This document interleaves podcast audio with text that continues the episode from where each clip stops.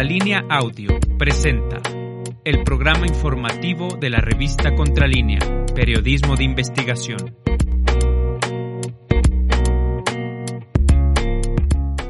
Hola, ¿qué tal? Buen día. Ya estamos en Contralínea, Periodismo de Investigación, este jueves 6 de octubre de 2022. Buenos días, José Reyes. Buenos días, Erika. Buenos días al auditorio y al equipo de producción. También, eh, pues los saludamos a nombre de nuestros compañeros Javier Alvarado, Indra Círigo y Carlos Sánchez, quienes hacen todo lo posible para que esta transmisión llegue hacia ustedes. Hoy, nuestro tema principal es el tráfico de armas desde Estados Unidos y su impacto en la violencia en México.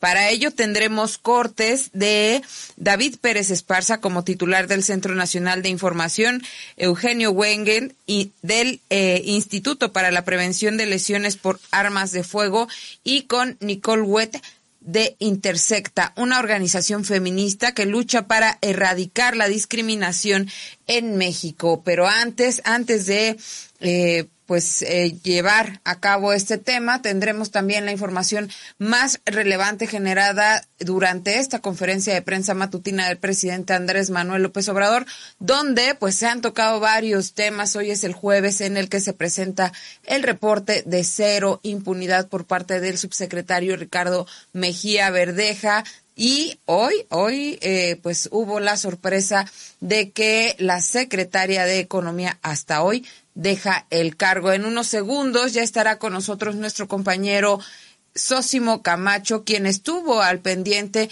de esta conferencia de prensa matutina, José Reyes. Bueno. Así es, Erika.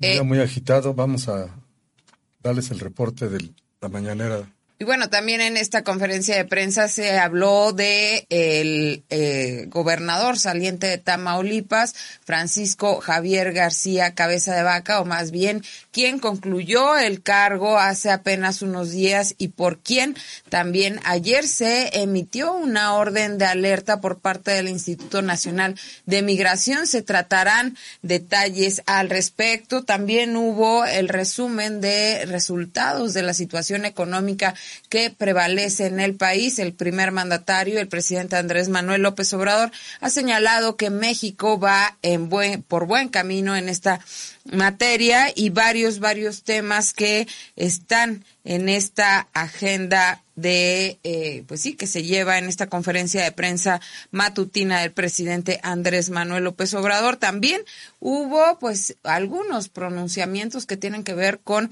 este conflicto bélico que se desarrolla en Europa del Este y esta propuesta de tregua que ha hecho el presidente Andrés Manuel López Obrador, que se hizo ya formalmente el 15 de septiembre pasado. Usted recordará que fue parte del discurso eh, perdón, el 16 de septiembre, parte del discurso que se dio en el marco del desfile por las fiestas de independencia. Parece que ya tenemos a nuestro compañero Sósimo Camacho en la línea, quien eh, pues nos dará el detalle de este reporte de la conferencia de prensa matutina del presidente Andrés Manuel López Obrador. Buenos días, Sósimo.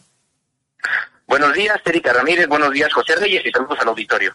Hoy se habló de esta violencia que generó ayer, eh, pues que se movieran las redes, se movieran los medios de comunicación y varios titulares que tiene que ver con, eh, pues, hechos de violencia en Guerrero. Así es, esta mañana en la conferencia de prensa matutina, que además tocaba el turno de informar al subsecretario de Seguridad Pública, Ricardo Mejía Verdeja, como todos los, como todos los jueves, pues este 6 de octubre el funcionario se refirió al suceso ocurrido en San Miguel Totolapan el día de ayer.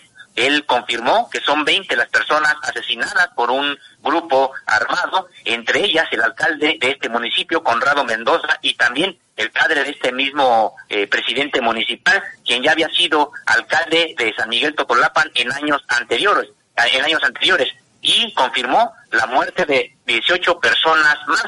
El propio funcionario Ricardo Mejía Verdeja se refirió al contexto en que ocurrieron, han ocurrido, ocurrió este ataque, ha dicho que en esta región de Guerrero, el norte del estado, este grupo, los tequileros, dedicados al trasiego y al cultivo de amapola, también al secuestro, a la extorsión y responsables de homicidios y desapariciones, había imperado este grupo en esta zona. El líder, eh, eh, él se, llamaba Raibel Jacobo de Almonte, a quien le apodaban el tequilero, y que se presume que perdió la vida en febrero de 2018, pero el grupo sigue activo.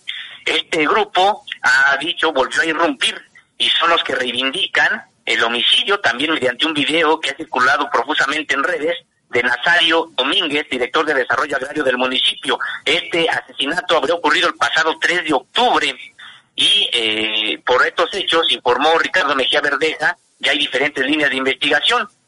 Y es que en esta disputa de los tequileros, eh, el otro, o la otra organización eh, que también controla, que, pretende controlar la región y es generadora de violencia, es la familia michoacana, cuyas cabezas se les conocen por los apodos de El Pez y El Fresa y en de lo que señaló el propio Ricardo Mejía Verdeja es que muy probablemente quienes han hecho esta acción fueron precisamente estos integrantes de la familia michoacana, el pez y el fresa, como represalia a la, al asesinato previo que comentábamos de Nazario Domínguez, director de Desarrollo Agrario del municipio ocurrido el pasado domingo. Señaló que ya hay una intervención del Ejército y de la Guardia Nacional en las horas. Esto es eh, apenas una parte de este reporte de cero impunidad que ofreció Ricardo Mejía Verdeja. Erika Reyes. Tenemos un video al respecto, vamos a verlo. Antes de, proceder al informe eh, acostumbrado de cero impunidad y ante los hechos suscitados el día de ayer en el estado de Guerrero y Morelos, por instrucciones del señor presidente, damos a conocer algunos elementos. Eh, en primer término, en el evento de ayer, que aconteció en San Miguel Totolapan, en el estado de Guerrero. Según información de la Fiscalía General de Justicia de la entidad, hubo 20 eh, personas victimadas, entre ellas el alcalde de ese municipio, Conrado Mendoza, y su señor padre, exalcalde también de ese municipio, junto con otras 18 eh, personas. El evento se da en el contexto de la disputa criminal entre grupos delictivos. En esa región imperó durante un tiempo un grupo conocido como los tequileros, que era un grupo dedicado fundamentalmente al trasiego y comercialización de amapola, pero también que se dedicaba al secuestro, la extorsión y perpetró diversos homicidios y desapariciones en la región. El líder de ese grupo criminal, Raibel Jacobo de Almonte, alias el Tequilero, eh, se presume sin vida en febrero de 2018. De esta organización criminal hubo diferentes detenciones en diferentes momentos y en ese contexto decir que este grupo eh, vuelve a irrumpir, saca un video que se está autentificando y reivindican, entre otros, el homicidio de una persona llamada Nazario, que se tiene conocimiento, se trata de Nazario Domínguez, director de Desarrollo Rural en San Miguel Totolapan, quien eh, falleció el pasado 3 de octubre en un, en principio, accidente en la carretera Poliutla San Miguel Totolapan, pero que con posterioridad se abrió una carpeta de investigación por homicidio eh, sobre este evento. Después se dan los hechos de todos conocidos el día de ayer y hay diferentes líneas de investigación, según nos lo comenta la Fiscalía, decir que desde el primer momento se estuvo en contacto tanto con la Fiscalía como con la Secretaría de Seguridad de Guerrero y al mismo tiempo, como es siempre eh, conocido, el Ejército y la Guardia Nacional han tomado acciones en ese sentido. Y como cada jueves, Osimo Camacho, se presentaron las cifras de tensiones y diversos hechos relacionados con este informe de cero impunidad. Así es, Erika Ramírez y José Reyes eh, como todos los jueves, como bien comentas, se presenta el subsecretario de el, subsecretario de Seguridad Pública pues para dar el reporte llamado Cero Impunidad y entre otros hechos relevantes pues ayer a las 18 horas en Cuernavaca, Morelos, informó que eh, ocurrió el asesinato de la diputada local plurinominal Gabriela Marín Sánchez. Su escolta también resultó herido. Eh, estos hechos ocurrieron afuera de una farmacia y se han recabado ya indicios y testimonios que informó servirán de base para la indagatoria. No se puede descartar el móvil de venganza de tipo político y de hecho explicó eh, parte del contexto. Eh, la diputada, ahora asesinada, había asumido en julio pasado el cargo precisamente de diputada plurinominal luego de que muriera el titular de eh, pues de esta de esta diputación y de que tuviera que efectuar un litigio para que asumiera al cargo porque había quien también le disputaba esta esta, esta ascensión como diputada local. Eh, fue parte de lo que señaló. Y ya sobre las cifras, en términos generales de lo ocurrido en la semana, dijo que eh, en los siete días recientes se, eh, se detuvo a 7.921 personas por su probable participación en hechos delictivos, esto en todo el país, y fueron remitidos ante el Ministerio Público 7.617. Destacó el caso de la detención en Zapopan, en Jalisco y también en Tlalpan, o sea, en hechos eh, relacionados, Tlalpan, Ciudad de México, de siete personas vinculadas al cártel Jalisco Nueva Generación. Estas detenciones fueron efectuadas por la Secretaría, por elementos de la Secretaría de Marina en eh, apoyo a la Fiscalía General de la República. Se trataron de órdenes de cateo donde se encontraron en estos inmuebles capeados drogas y armas y que estos mismos casos del cártel Jalisco Nueva Generación con presencia en Zapopan y en Tlalpan están vinculados con la balacera en el centro comercial de Zapopan que ocurrió en el fin de semana pasado y que hay que recordar eh, se detuvo a dos personas que participaron en esos hechos. Y también casi al cierre de este reporte de cero impunidad eh, se refirió al caso eh, pues a casos de impunidad que están quedando en la impunidad los los asesinatos de una de un candidato a presidente de Morena en Tihuatlán, de, allá en Veracruz. Se trata de Nicanor Martínez, recordemos que él fue asesinado en julio de 2021, y también el caso del periodista asesinado allá en Veracruz, en Ixtazochitlán, en febrero también de 2021, el caso de eh, Jacinto Romero.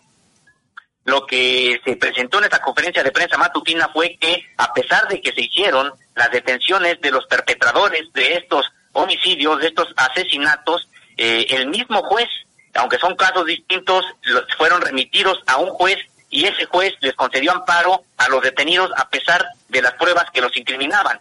Eh, los perpetradores obtendrán su libertad en los próximos días, ha dicho Ricardo Mejía Verdeja, y eh, lo que corresponde al Poder Ejecutivo Federal se va a proceder con una denuncia penal en contra del el juez por los delitos relacionados con la administración de justicia. Fue algo que eh, quiso dejar en claro el propio funcionario y señalaba que en todos los casos donde los jueces estén liberando a presuntos criminales, a pesar de las, de las pruebas que se presenten, pues también serán denunciados por las autoridades del Poder Ejecutivo. Erika Reyes. Así es, Osimo.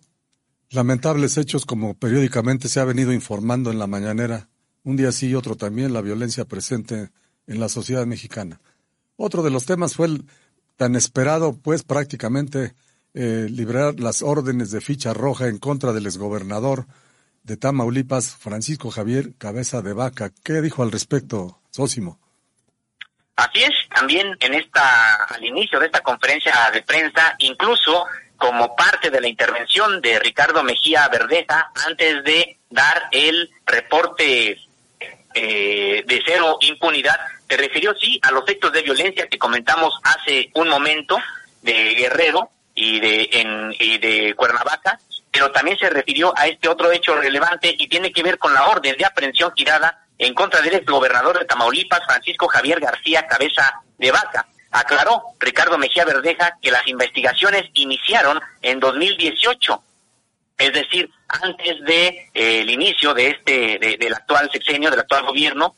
Ya en este durante este gobierno se interpuso una primera denuncia a cargo de la Unidad de Inteligencia Financiera, esto por el probable delito de lavado de dinero y en la simulación de una compraventa de un departamento. Hay que recordar que incluso fue este tema parte de las indagatorias de Contralínea, de las investigaciones que eh, presentamos en nuestro en nuestra versión impresa, en nuestra también página de internet y por supuesto fue motivo de tema amplio ahí en la emisión de eh, nuestro canal eh, de televisión por YouTube eh, de, de, Contralínea. Y señalábamos que, bueno, pues había denuncias por precisamente lavado, probable lavado de dinero y bueno, pues hay que recordar que el juez de control giró una orden de aprehensión en contra de García Cabeza de Vaca, gobernador entonces en funciones de Tamaulipas, pero el eh, exfuncionario en su momento interpuso también un amparo indirecto y en paralelo el gobierno de Tamaulipas promovió dos controversias constitucionales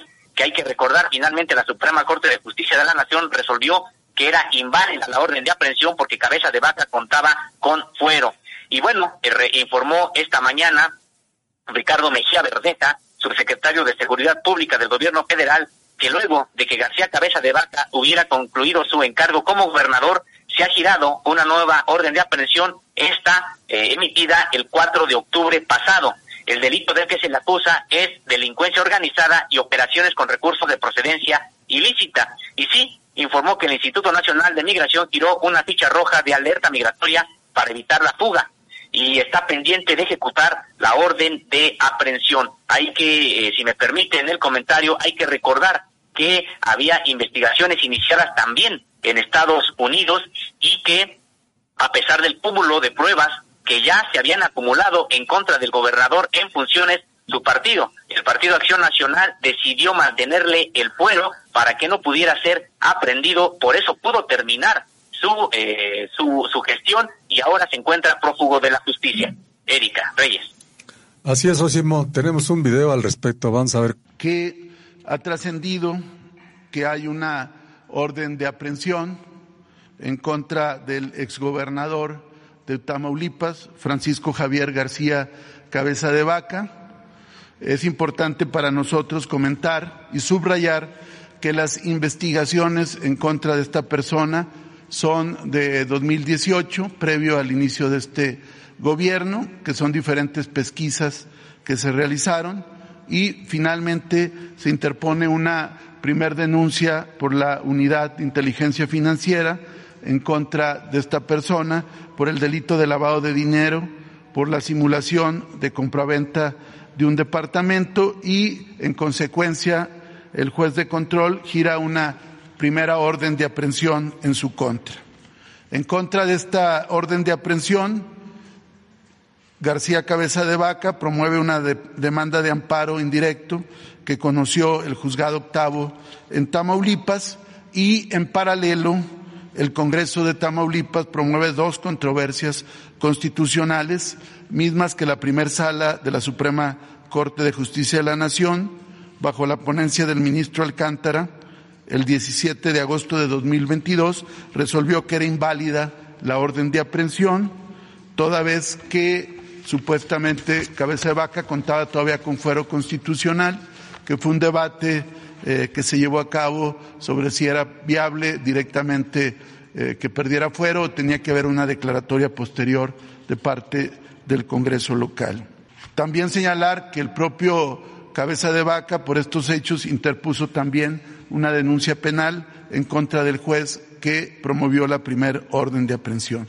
Señalar que luego de concluido su encargo como gobernador, el pasado día 4 de octubre, se gira una nueva orden de aprehensión en contra de Francisco Javier, García Cabeza de Vaca por los delitos de delincuencia organizada y operaciones con recursos de procedencia ilícita.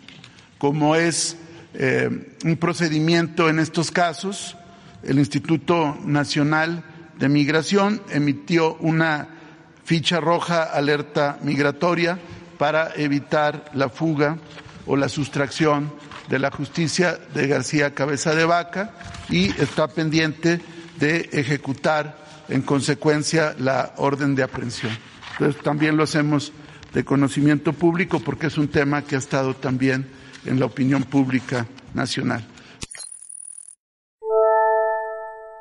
Información que ya le habíamos dado a conocer también en Contralínea y que usted puede buscar a través de nuestra página. Nuestra, nuestra compañera Indra Círigo se encarga de colocar las ligas de estos temas que hemos venido documentando a través de nuestro portal y que confirma eh, pues estas eh, supuestos hechos de operaciones con recursos de procedencia ilícita. También hay que recordar que este exgobernador se le vincula con dos cárteles, uno en México, el de Sinaloa, y otro en Colombia. Eh, y Sósimo Camacho, hoy por la mañana se presentó la renuncia de la secretaria de Economía.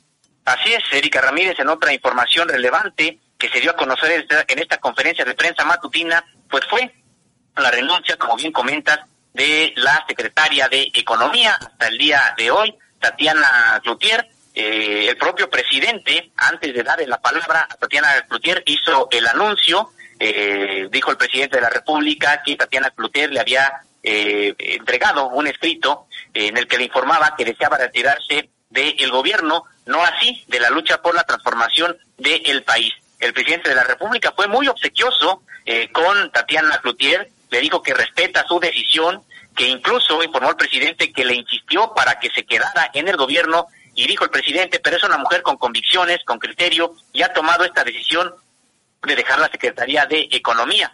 El presidente de la República incluso dijo que el anuncio eh, quiso hacerlo en la conferencia de prensa matutina para agradecerle mucho su apoyo, su contribución. Dijo, ella no puede salir por la puerta de atrás insistió el presidente de la República en que Tatiana Cloutier ha apoyado la transformación del país y se va a sentir su ausencia, pero ella va a continuar siempre con sus convicciones, defendiendo la justicia e impulsando el desarrollo político democrático de nuestro país. Y sí, eh, al darle la palabra a Tatiana Gutiérrez, ella se permitió leer la carta que le entregó al presidente, su carta de renuncia. Ella dijo que quería leerla para evitar las especulaciones que podrían después provenir de algunos medios de comunicación. Hay que señalar que Tatiana Cloutier leyó esta carta con la voz entrecortada, a veces totalmente quebrada y incluso en algunas ocasiones en franco llanto. Agradeció la oportunidad de a que le dio, eh, eh, le dijo al presidente que me has dado para, para eh, compartir contigo en favor de la cuarta transformación. Pero uno debe saber cuándo retirarse. Mi oportunidad de sumarle al equipo está agotada dijo que se pasaba a la porra desde donde seguirá con ánimo al equipo. Y, eh, y sí, señaló la eh, propia Tatiana Cloutier que eh, incluso al, interior del propio gabinete se respiró un ambiente siempre donde las diferencias se discutían con respeto. Gracias, te voy con la mano tendida, fue lo que dijo Tatiana Cloutier al anunciar su renuncia a la Secretaría de Economía el día de hoy. Erika Reyes. Tenemos el video en el que la secretaria eh, hasta hoy de Economía presenta esta carta.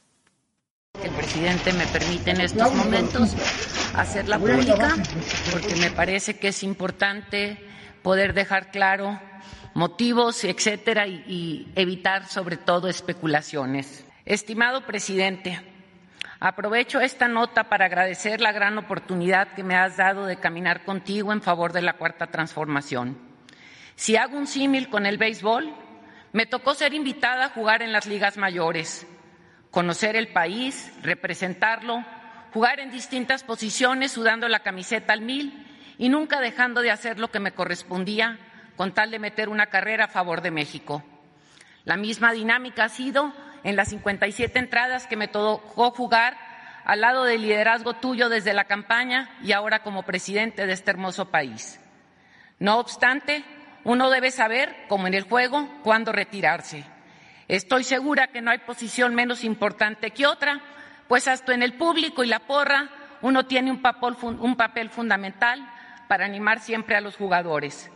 Como lo platicamos desde el 26 de julio, y lo reiteré el 9 de septiembre, mi oportunidad de sumarle al equipo está agotada. Me paso a la porra, desde donde seguiré con ánimo al equipo o como decimos desde el espacio común, hacer una más que trabaja por la patria, ya que la revolución de las conciencias no permite dejar de involucrarnos en el quehacer del país. Quisiera decir mucho más, Sin embargo, lo único que sale de mi boca y de mi corazón es gracias. Gracias una ocasión más por enseñarme a apreciar la diferencia como un espacio de respeto, de diálogo, de crecimiento y por dejarme poner mis capacidades al servicio de la patria. Y sobre todo por mostrarme que cuando de servir se trata, no hay cansancio, enfermedad o barrera que no se pueda superar. Esta semana me tocó levantarme tres días a la mañanera y ya no podía, y tú tienes ya mucho tiempo aquí haciéndolo. Me voy con la mano tendida, la puerta de mi casa siempre abierta y el corazón mío y Yori y de Yori receptivo para ti, para Beatriz. Muchas gracias. Así es, Ósimo. También durante la conferencia matutina del presidente López Obrador participó Carlos Torres Rosas, coordinador general de programas de desarrollo de la Presidencia de la República, para señalar algunos aspectos que tienen que ver con el desarrollo económico del país. Así es, José Reyes, en esta conferencia de prensa, Carlos Torres Rosas, coordinador general de programas para el desarrollo de la presidencia de la República, pues ofreció una serie de resultados socioeconómicos, dijo, al cierre de septiembre de este año. Informó que solo durante este mes de septiembre se crearon 72 mil empleos para que sumen en total 21 millones 400 mil personas las que se encuentran trabajando de manera formal en el país recordó que son casi 800 mil empleos más de los que se tenían antes de la pandemia. Y también destacó que la mayoría de estos sueldos, estos trabajadores y trabajadoras perciben un salario promedio de 14 mil 619 pesos. Informó también sobre el tipo de cambio, dijo que el peso es la moneda que más se ha fortalecido en todo este tiempo frente al dólar, de tal suerte que incluso ha tenido una apreciación del 1.1%, pues esto a contracorriente de lo que han ocurrido con la mayoría de las monedas de los países del mundo. Señaló que a 46 meses de gobierno es la primera vez que en un sexenio no se ha depreciado el peso. En el sexenio anterior, a esas alturas, esta, la moneda mexicana ya había perdido el 50% de su valor. Con respecto de las remesas, informó que en lo que va del año se han, eh, han ingresado al país, precisamente por eh, remesas, 42 mil 934 eh, millones de dólares y se proyecta que a final, perdón, de pesos, y se proyecta que a final del año la cantidad sea de 60 mil millones. Y con respecto de la inversión extranjera directa, informó que durante el primer semestre ingresaron al país 27 mil 512 millones de dólares. Este incremento es del 12% con respecto del año pasado y ya descontando las inversiones atípicas que ocurrieron en este primer semestre de 2022 por la fusión de Televisa con Univisión y también por la reestructuración de Aeroméxico. Señaló que el ingreso de divisas, el ingreso de, inversión extranjera directa a México es muestra de la confianza que se le tiene a el país y que eh, estimó que este año será el de mayor inversión extranjera directa en la historia de México. Con respecto del Producto Interno Bruto, informó de un crecimiento eh, en este indicador del 0.9% en el segundo trimestre de este año, en un contexto en el que las naciones tienen resultados negativos. Incluso México superó en crecimiento a países como Estados Unidos, informó Carlos Torres Rosas. También sobre la inflación, señaló que hasta agosto pasado la inflación es del 8.7% anual. Está debajo de la inflación que está presentando España o que está presentando también Chile y eh, explicó que de no haber aplicado los subsidios a los energéticos, la inflación en México hoy sería del 14%.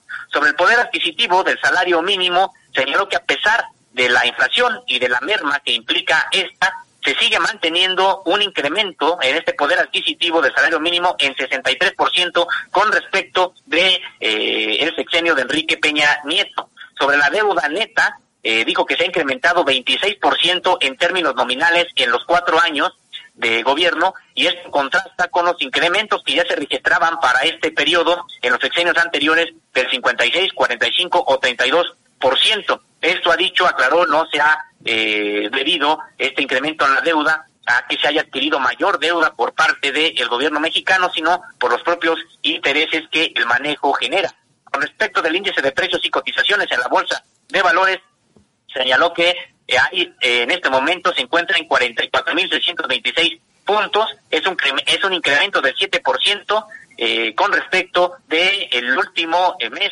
de Enrique Peña Nieto. Las reservas del Banco de México también se han incrementado 13% en los cuatro años de gobierno al ubicarse en 196.918 millones de dólares. También informó que la mezcla mexicana de petróleo hoy se vende en un promedio de 77.16 dólares por barril. La gasolina magna ha disminuido 5.7% con respecto del inicio de gobierno y en general las otras gasolinas también han disminuido y dijo que a estas alturas, en gobiernos anteriores, el precio de la gasolina magna, por ejemplo, ya había subido de 22.9% a 42.8%. Eh, eh, señaló que sí ha habido un aumento del 0.9% con respecto del gas LP, pero se está trabajando para que siga disminuyendo después de un pico que se alcanzó eh, a principios de este año. Informó incluso también de delitos del Foro Federal, quien destacó una disminución del 23% y esa tendencia al alza en homicidios se detuvo, incluso hay una reducción del 10.6% en comparación con 2009. También destacó el caso de los secuestros, donde aseguró que la reducción es de 73.5%. Es parte de lo que informó esta mañana este funcionario Carlos, Carlos Torres Rojas a cargo del programa de desarrollo de la Presidencia de la República. Así es, Osimo, interesante los planteamientos, el informe que presentó este funcionario público. Tenemos un video al respecto. Principales resultados socioeconómicos al cierre de septiembre, donde a pesar del contexto internacional tenemos resultados positivos. Muestra de ello es que, según datos del Instituto Mexicano del Seguro Social, durante septiembre se generaron 72 mil empleos, el segundo mejor septiembre desde que se tiene registro, para llegar a un total de 21 millones 409 mil empleos. Es decir, casi 800 mil empleos más de los que se tenían antes de la pandemia en febrero del 2020. Además, estos 21.4 millones de trabajadores inscritos al seguro perciben un salario promedio de 14.619 pesos. En cuanto al tipo de cambio, también tenemos buenas noticias. El peso es la moneda que más se ha fortalecido con respecto al dólar en el tiempo que llevamos en el gobierno. Mientras divisas como el euro y la libra esterlina se han depreciado, mientras divisas como el euro y la libra esterlina se han depreciado en el orden del 15%, el peso se mantiene estable y se ha fortalecido 1.1%. En comparación con gobiernos anteriores, a 46 meses de gobierno, esta es la primera vez que el peso no solo no se ha depreciado, sino que, como ya lo mencioné, registra una apreciación del 1.1%. A estas alturas, el gobierno anterior, el peso ya había perdido cerca del 50% de su valor. En cuanto a las remesas, agradecer a nuestros paisanos, pues estas siguen aumentando como nunca. Con cifras del Banco de México, durante el mes de agosto hubo un incremento del 8% con respecto al mismo mes del año anterior, ligando así cuatro meses consecutivos por arriba de los 5 mil millones de dólares. Ya contamos con el estimado para septiembre de 4.950 millones de dólares y de seguir así estaremos llegando a 60 mil millones para finales del año. En el primer semestre de este año, la inversión extranjera directa registró una cifra de 27.512 millones de dólares. Descontando las operaciones atípicas de la fusión de Televisa y Univisión, así como la reestructura de Aeroméxico, esto representa un incremento del 12% en comparación con el mismo semestre del año anterior. Esto es un claro ejemplo de la confianza que hay en el país y sin duda este año será el de mayor inversión en la historia.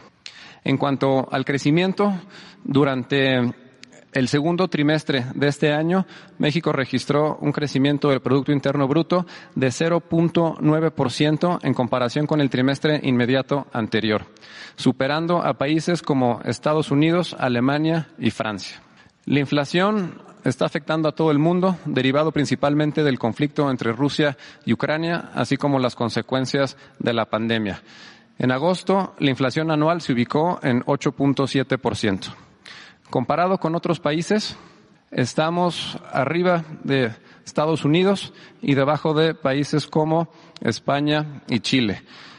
Cabe destacar que de no haber aplicado medidas como los subsidios a las gasolinas, la inflación habría alcanzado el 14%. Ahí está el reporte de resultados económicos, Sosimo Camacho, y también hubo pues otra muestra de gráficas donde se da cuenta de que el homicidio doloso tiene una tendencia a la baja en el país. Así es, Erika, esto con respecto pues de los hechos de violencia a los que nos referimos hace un momento y que ya había reportado Ricardo Mejía Verdeja, el propio presidente de la República no dejó pasar el caso para expresar una, su opinión al respecto eh, lamentó mucho las pérdidas de vidas humanas, dijo que enviaba un abrazo a las familias de las víctimas, particularmente al que por el caso de eh, San Miguel Topolapan, donde como decíamos, 20 personas fueron asesinadas por un grupo armado, una masacre impresionante que ha ocurrido y que eh, se circuló, que circuló en redes sociales de manera profusa, pues imágenes sobre este hecho. También se refirió al caso de la diputada que fue eh, asesinada y que reportábamos hace un momento y también lamentó el caso de el asesinato, una situación también muy triste, muy lamentable de Betsabe, eh, perdón, de Esmeralda Gallardo, una madre buscadora de su hija desaparecida Betsabe Gallardo y de su y de su amiga Fabiola Narváez. Estos hechos hay que recordar que eh, ocurrieron el 13 de enero, la desaparición de Betsabe Gallardo y de Fabiola Narváez, y pues la madre de Betsabe Esmeralda estuvo buscando a su hija durante todo este tiempo y ahora también ha sido asesinada eh, eh, precisamente por sus labores de demanda de justicia por la presentación de su hija. El presidente de la República dijo que abrazaba a las familias que son eh, pues de, las víctimas de estos tres casos y señaló que no son casos que puedan orientar considerarse en una estadística porque tiene que ver con los sentimientos, con el dolor y así se estará tratando. El presidente de la República dijo que hay una descomposición que vino de la mano, una descomposición social que vino de la mano de la política neoliberal. Al ser cuestionado sobre si su estrategia estaba funcionando o no, el presidente de la República dijo que se tendría que preguntar cómo fue que en el país se llegó a esto. El caso de San Miguel Totolapan son organizaciones que vienen de tiempo atrás, no surgieron en este gobierno y estamos buscando, dijo el titular del Poder Ejecutivo Federal, atender las causas y constantemente mandando eh, mensaje también en el sentido de que eh, hay un nuevo contexto para que los jóvenes se eh, no se vean tentados por incorporarse a las filas del crimen organizado.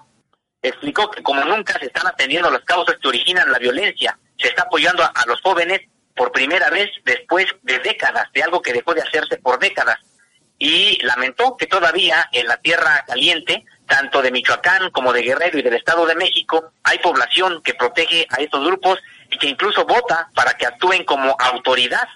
Eh, dijo el presidente, no hay que proteger quienes se dedican a actividades ilícitas.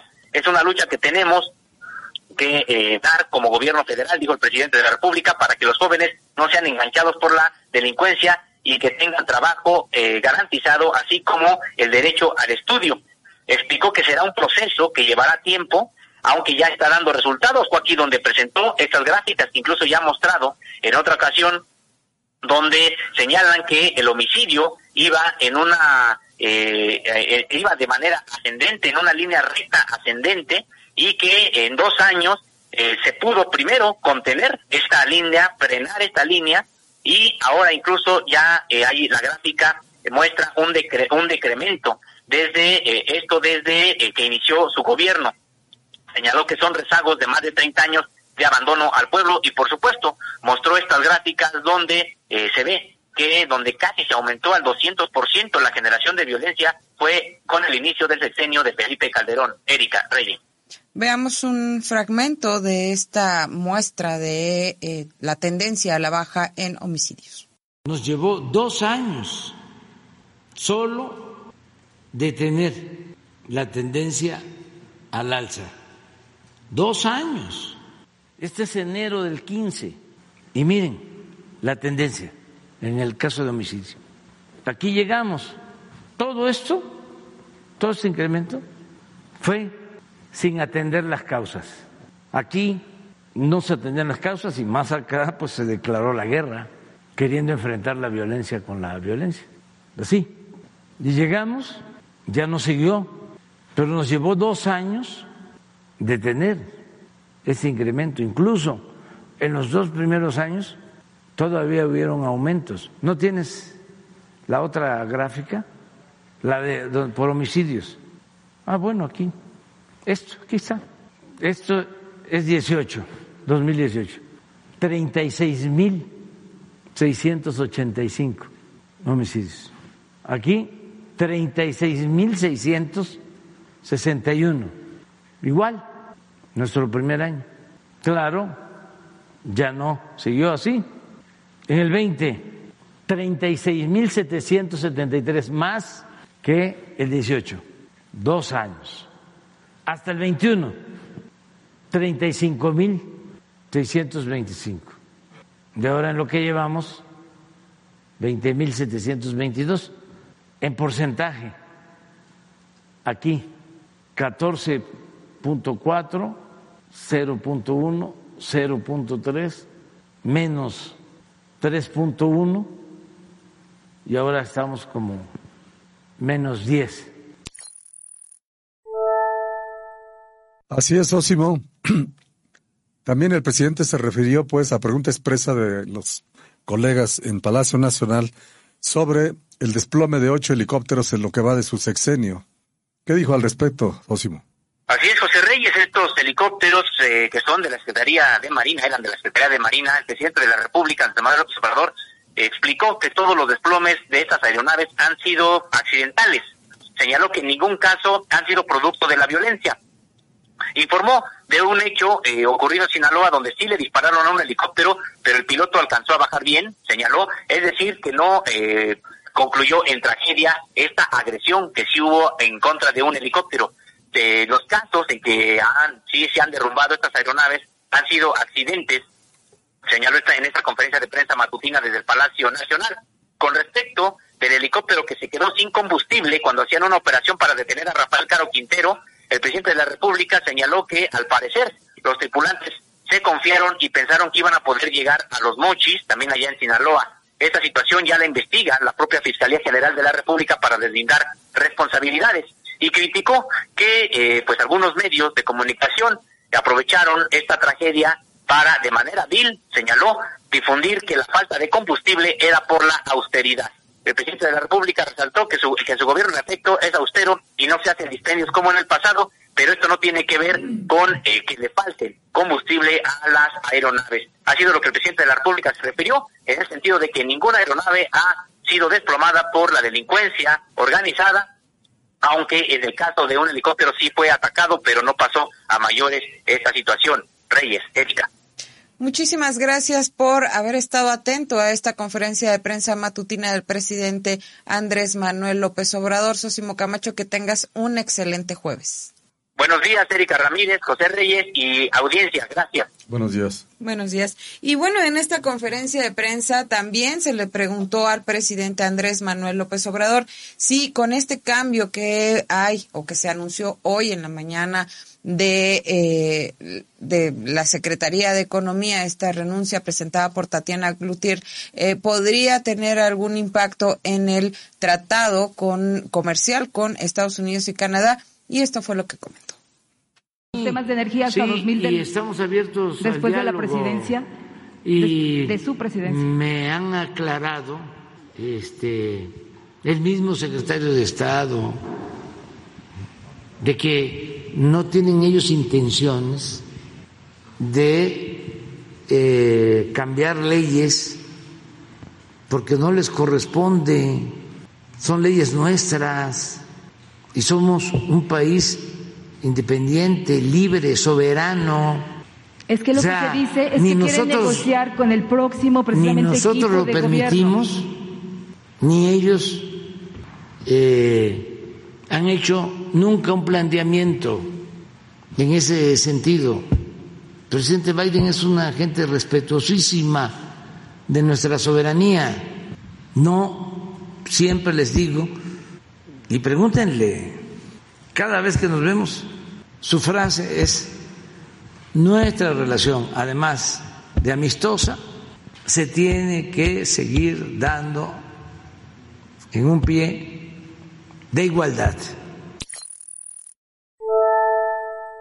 Pues ahí está eh, la información más importante generada durante esta conferencia de prensa matutina. José Reyes, agradecemos mucho a quienes han estado conectados a partir del inicio de esta transmisión. Parece que tienes algunos saludos por ahí para compartirnos. Así es, Erika. Agradecemos los saludos de Norma Villagómez, Alejandro Juárez Romero, Rosa Herrera Reyes, Elvia Barajona, Marvel Tello Aranda, Jesús Otelo, Jaime Márquez, Mercy de Villa, José Rosas, Silvia Holguín, Eso, Esoj Nitran Siur, Guadalupe Flores, Conchita Moreno, Javo Harter y Micaela Reyes. Muchas gracias por sus Saludos y por estar en contacto con nosotros. Por aquí tenemos a Balbina Cadena, a Alondra Hernández, a Ricardo Pérez, a Nach Punk, a Maki C, a Alicia Salinas, a Héctor Águila, a Mercedes de la Cruz, Ana Santos, José Martín Carranco,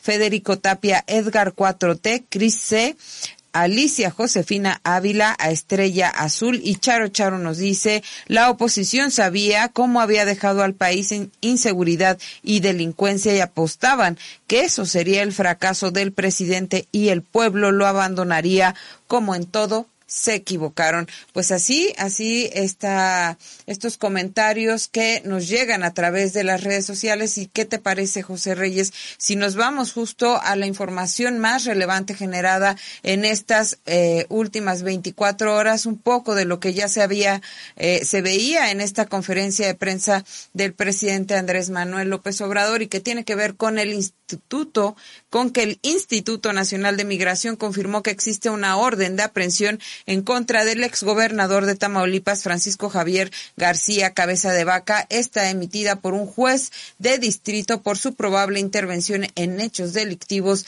de delincuencia organizada. Debido a ello, la Fiscalía General de la República solicitó la intervención del Instituto Nacional de Migración para intervenir en una alerta migratoria a nombre de Francisco Javier N. para ejecutar dicha medida. Con ello, expuso el Instituto Nacional de Migración por medio de un comunicado, busca verificar e informar sobre los movimientos de ingreso-salida en territorio nacional.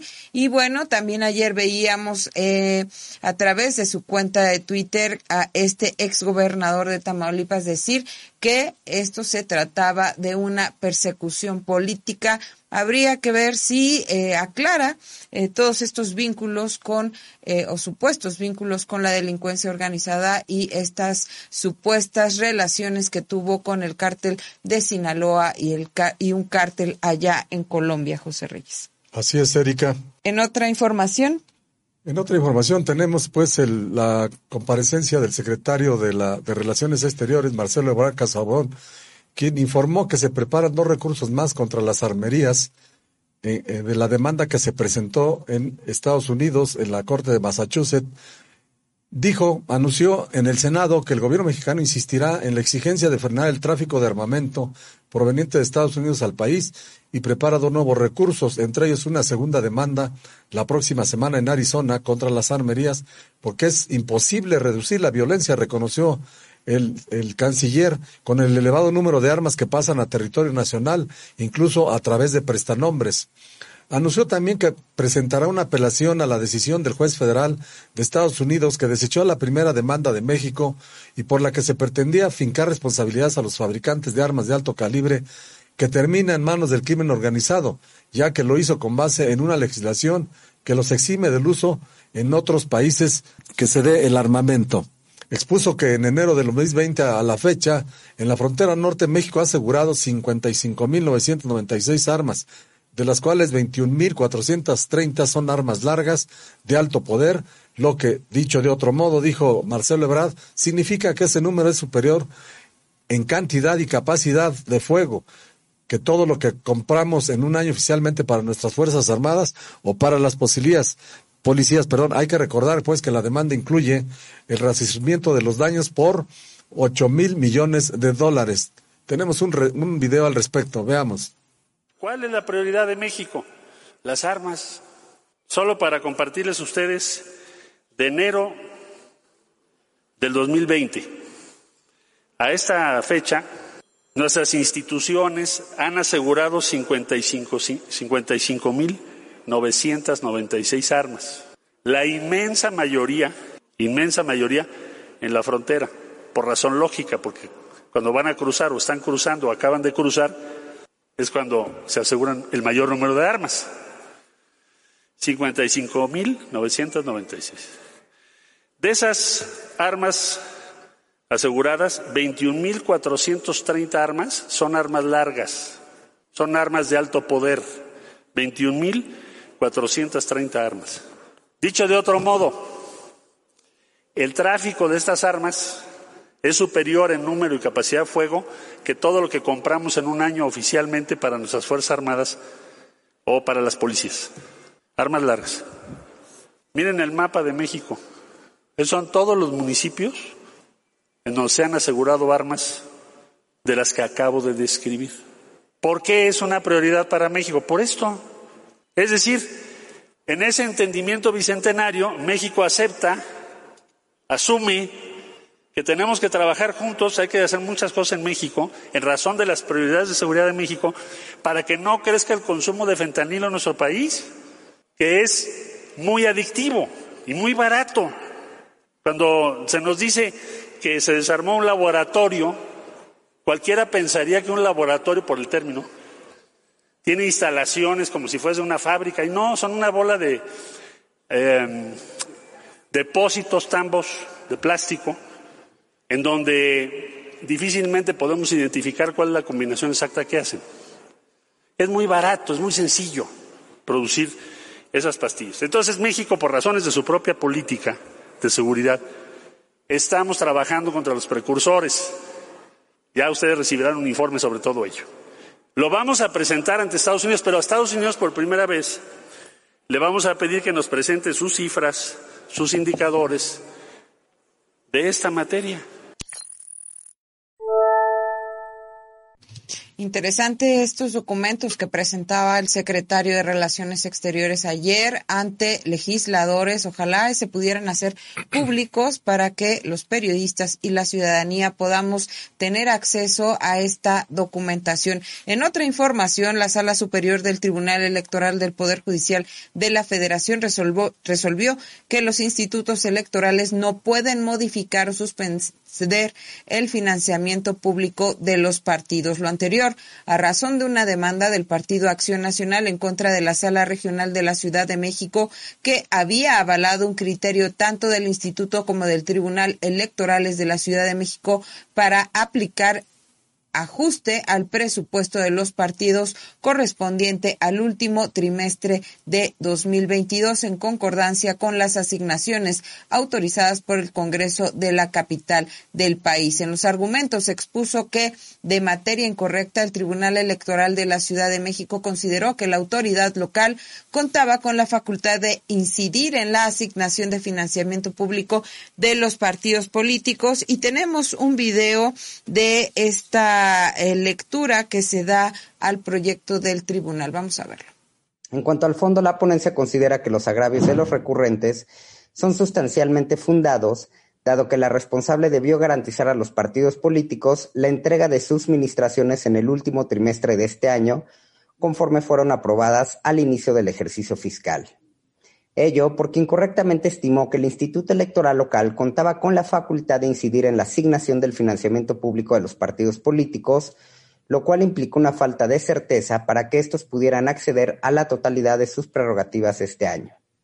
Lo anterior porque el hecho de que los recursos de los partidos sean entregados por los organismos electorales administrativos en modo alguno implica que puedan realizar retenciones o modificaciones a las administraciones que legalmente les corresponde dado que el financiamiento público que reciben para el sostenimiento de sus actividades ordinarias y específicas constituyen una, prerrogativa que por su naturaleza constitucional se cataloga como un recurso fijo, irreductible, periódico y previsible, a través del cual sustentan la programación de su gasto permanente y planean el cumplimiento de sus obligaciones. Así es, Erika. Auditorio, en otra información, la secretaria del Trabajo, Luisa María Alcalde, informó ante representantes empresariales, líderes sindicales, magistrados, presidentes de tribunales, secretarios de trabajo de varias entidades federativas, de legisladores, organismos internacionales, instituciones académicas, todos pues en conjunto actores que participan en el mundo laboral, que ayer perdón, culminó la transición al nuevo modelo de justicia laboral en todo el país. Dijo que la tercera y última etapa se puso en marcha de la reforma laboral en la que se suman Ciudad de México, Jalisco, Nuevo León, Chihuahua, Coahuila, Michoacán, Nayarit, Sinaloa, Sonora, Tamaulipas y Yucatán. Y a nivel local, Baja California, Sur y Guerrero, entre otros. Se trata, dijo la funcionaria, de la reforma más importante de los últimos 100 años, de una reforma histórica. Ha sido una hazaña, la calificó eh, Luisa María Alcalde. Nos debemos sentir muy orgullosos porque ha sido un trabajo de equipo. Todos hemos puesto nuestro granito de arena, los poderes judiciales federales y locales, los congresos federales y locales, gobernadores, a través de sus secretarios de trabajo, indicó la funcionaria. Veamos al respecto un, un, un video. En efecto, informar que a partir de este lunes 3 de octubre inició la tercera y última etapa de implementación de la reforma laboral. Se incorporan 11 entidades federativas, las 11 que faltaban, donde la Ciudad de México forma parte fundamental, porque junto con Nuevo León y Jalisco, las tres entidades concentran eh, una actividad económica pues muy por encima de las otras entidades y por ende también mayor número de conflictos laborales. ¿Qué significa esto? Que a partir de el lunes de esta semana, 3 de octubre, cerraron las puertas de las juntas de conciliación y arbitraje, tanto las locales como la federal, de todo el territorio nacional, incluyendo la Ciudad de México. Esto significa que ya no van a recibir ningún eh, conflicto adicional, ni individual ni colectivo, aunque eso no significa que vayan a desaparecer, porque tendrán que permanecer hasta en tanto concluyan todos los asuntos en trámite del rezago que aún mantienen. Al mismo tiempo, abrieron las puertas los centros de conciliación y los tribunales laborales.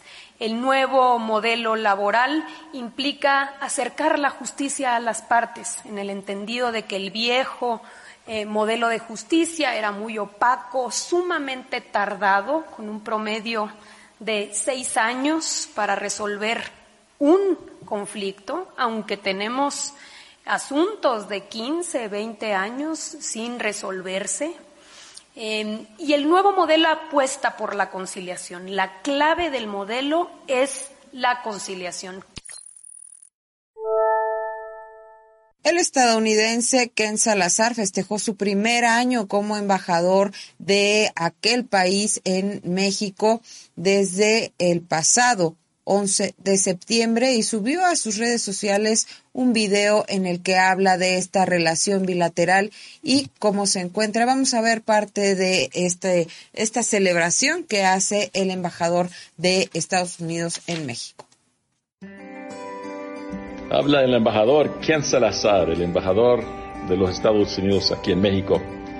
Llegué a México el 11 de septiembre del 2021 con la instrucción del presidente Biden de establecer una nueva y buena relación entre México y los Estados Unidos. Ahora, un año después, ya visité los 22 estados de México. En cada uno veo la grandeza de México, de su gente, cultura y paisajes. También veo el carácter y el trabajo bueno del pueblo mexicano. En cada estado me reuní con ciudadanos, gobiernos, el sector privado, la sociedad civil para avanzar el bienestar del pueblo. Al cumplir un año en México, tengo más optimismo que nunca de que nuestras naciones tienen un futuro compartido, brillante, próspero y sostenible. Miren, los lazos entre nuestras naciones son para siempre y se ven por todos lados. Estados Unidos tiene una población que supera los 330 millones de personas y más de 40 millones de estos estadounidenses pueden rastrear sus raíces hasta México desde ya hace cuatro siglos y los que han llegado más recientemente. Y hay más de millón de estadounidenses viviendo aquí en México. Como lo han dicho los presidentes Joe Biden y Andrés Manuel López Obrador compartimos la unión económica más importante en el mundo. Puede verse en todos los sectores económicos, en los intercambios culturales y educativos.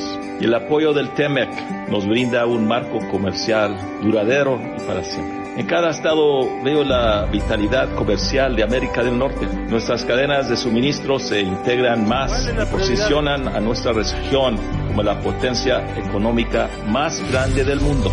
Por ejemplo, la relación entre el transporte y la electromovilidad nos permite aprovechar la oportunidad histórica de transformar nuestra industria en las dos naciones. La frontera entre Estados Unidos y México es crucial para ser competitivos y para nuestra integración. Por primera vez en nuestra historia, nuestros gobiernos trabajan alineados para construir una frontera moderna, segura y eficiente. En otra información, ayer fue designado Rosendo Gómez Piedra como nuevo titular de la Fiscalía Especializada para el caso Iguala.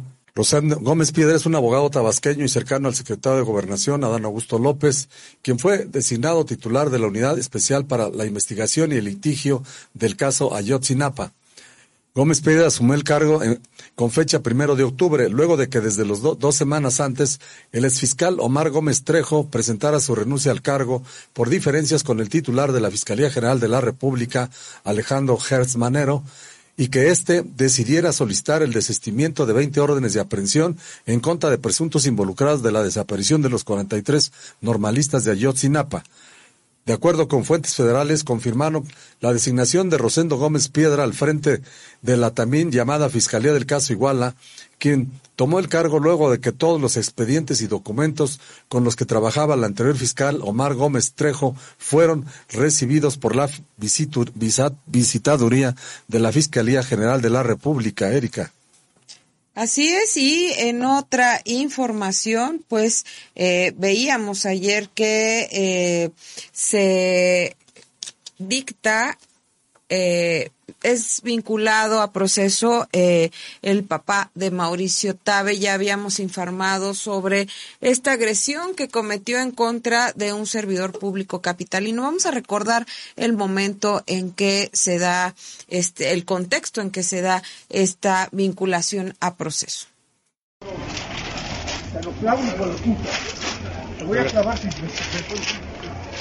Señor, tranquilícese. Me voy, me tranquilícese pura verga, cabrón. Órale, hijos de la chingada. Pinche de raza. Y por estos motivos, un juez, un juez de control vinculó a proceso a Daniel N., padre del alcalde de Miguel Hidalgo, Mauricio Tabe, por la probable comisión del delito de tentativa de homicidio calificado registrado la semana pasada al exterior de el restaurante Don Eraki. La Fiscalía General de Justicia de la ciudad, según eh, relatan nuestros colegas del periódico La Jornada, informó que tras analizar los datos de prueba reunidos por la autoridad ministerial y detectives de investigación, el juez determinó que en frente de su, pro, eh, de su proceso penal bajo la medida de prisión preventiva domiciliaria. Además, se fijó un plazo de un mes para el cierre de la investigación complementaria y de acuerdo con las indagatorias, Daniel N. utilizó el cuchillo para amagar a verificadores del Instituto de Verificación Administrativa al exterior del restaurante ubicado en la colonia Escandón, segunda sección. Así es, Erika, lamentable hecho.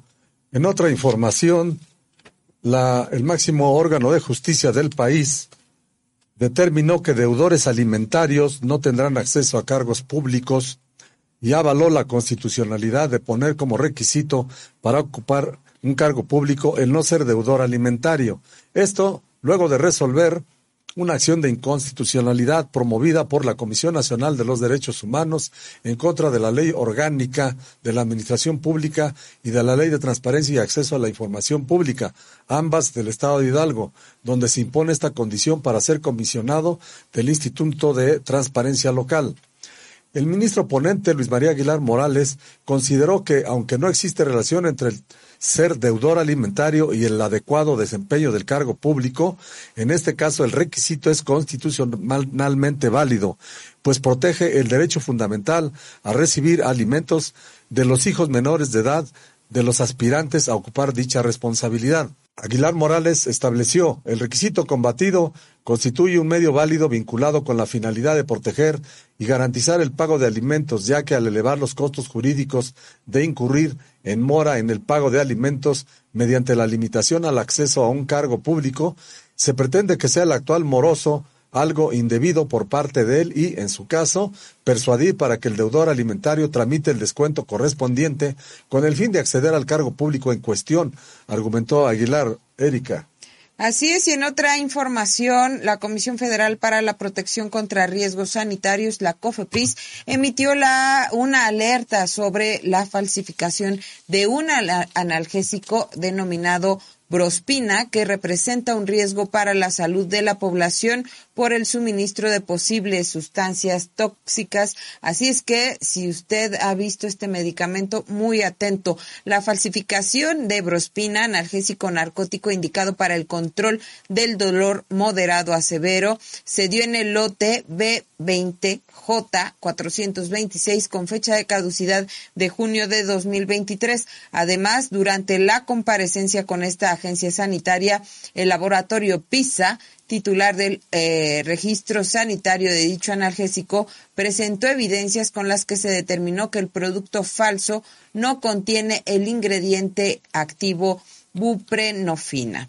La ausencia de este componente en la formulación representa un riesgo para las pacientes y los pacientes, pues se desconoce la seguridad, calidad y eficacia de la sustancia contenida. Además, existe una alta posibilidad de que se incumpla el objetivo sobre el control del, dolor. Así es que muy atentos, no hay que estar, eh, pues hay que estar muy alertas de que si nos encontramos con este medicamento en caso de la necesidad de suministrar suministrarse algo para el dolor de moderado a severo, pues usted ya sabe, esto no está avalado por la COFEPRIS.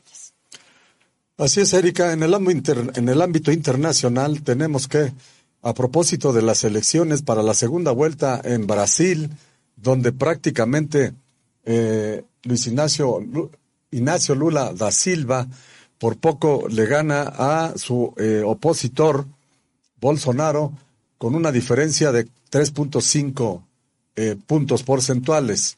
Al respecto, la senadora de centroderecha Simone Tebet, que llegó al tercer lugar en el número de votos durante las elecciones presidenciales de este país en primera vuelta, declaró apoyar al exmandatario Luis Ignacio Lula da Silva, quien ya había gobernado entre 2003 y 2011, de cara a la segunda vuelta en el en el que se enfrentará al presidente Jair Bolsonaro. Aunque mantenga las críticas que hice al candidato Lula da Silva, depositaré en, él mi voto porque reconozco su compromiso con la democracia y la constitución que desconozco en el actual presidente, dijo en una declaración de prensa eh, Simone Tebet. La postura de Tebet era muy esperada y supone un importante refuerzo para la campaña del líder del Partido de los Trabajadores, ya que la senadora tuvo 4.9 millones de votos en la primera vuelta, el 4.16% del total de los sufragios emitidos, la senadora expresó su apoyo a Lula después de almorzar con él y según su versión, ambos pactaron la incorporación de algunos puntos de su programa electoral, como estimular el ahorro entre los jóvenes, ayudar a las familias endeudadas, una ley que garantice la igualdad de salarios entre hombres y mujeres, o un gobierno con ministros diversos, con hombres, mujeres y personal con discapacidad. Con esta adhesión de la senadora al, programa de gobierno de Luis Ignacio Lula da Silva, se supondría pues que en la segunda vuelta prevista para finales de este mes, pues prácticamente estaría derrotado Jair Bolsonaro. Sin embargo, el, el actual mandatario Bolsonaro está echando toda la carne al asador con toda la, incluyendo pues algunas eh, medidas de propaganda que rayan pues en, en la, este, en las irregularidades. Erika.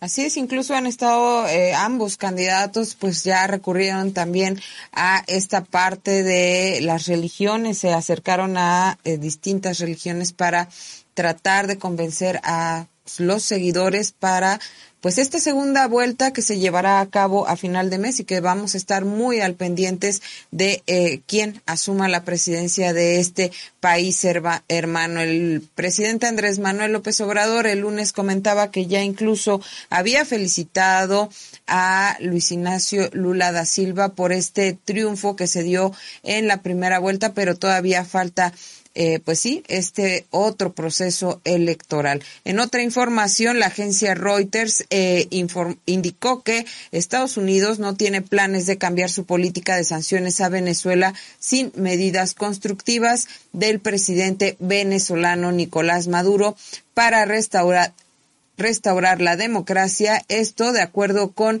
eh, un señalamiento de la portavoz del Consejo de Seguridad Nacional de la Casa Blanca, Adrian Watson.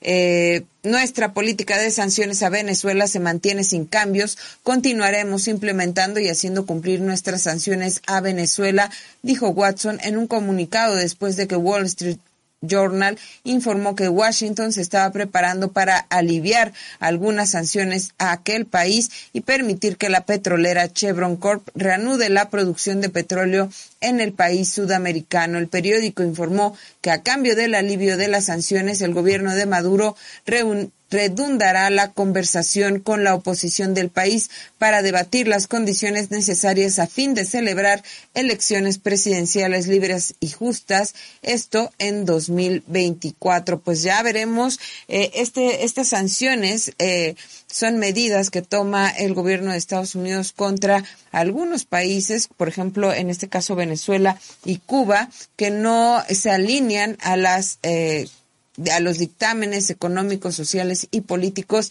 de aquel país y, por supuesto, afectan a la población. Es una manera de eh, ahogar las economías, José Reyes, y eh, pues presionar para que la gente eh, se manifieste en contra de sus propios estados y en apoyo a Estados Unidos. Así es, Erika, el estir y afloje, pues, por parte de estos países hermanos en contra del imperialismo yanqui, que históricamente se ha dedicado pues a no solo a extraer los recursos naturales, sino a controlar o pretender controlar algunas naciones y vulnerar su independencia y soberanía nacional. Así es, y bueno, ahora pasamos al tema principal y tiene que ver con el tráfico de armas y todo este eh, mecanismo que se ha llevado a cabo en contra de las armerías presentado por el gobierno federal, el encabezado por el presidente Andrés Manuel López Obrador. Y esta misión podría llamársele así que ha encabezado el secretario de Relaciones Exteriores Marcelo Ebrard Casaubón en eh, favor, pues sí, de contener todo el tráfico de armas. Ya veíamos en un primer corte, en cuanto dábamos esta información de las eh, 24, de información generada durante las últimas 24 horas, a Marcelo Ebrard hablando del número de eh, armas que se trafican por eh, nuestro país provenientes de Estados Unidos, pero si usted no lo vio, vamos a recordar lo que dijo ayer el canciller, el secretario de Relaciones Exteriores ante legisladores. Solo para compartirles ustedes, de enero del 2020 a esta fecha, nuestras instituciones han asegurado 55.996 armas. La inmensa mayoría, inmensa mayoría en la frontera, por razón lógica, porque cuando van a cruzar o están cruzando o acaban de cruzar, es cuando se aseguran el mayor número de armas. 55.996. De esas armas aseguradas, 21.430 armas son armas largas, son armas de alto poder. 21.430 armas. Dicho de otro modo, el tráfico de estas armas es superior en número y capacidad de fuego que todo lo que compramos en un año oficialmente para nuestras Fuerzas Armadas o para las policías. Armas largas. Miren el mapa de México. Esos son todos los municipios en donde se han asegurado armas de las que acabo de describir. ¿Por qué es una prioridad para México? Por esto.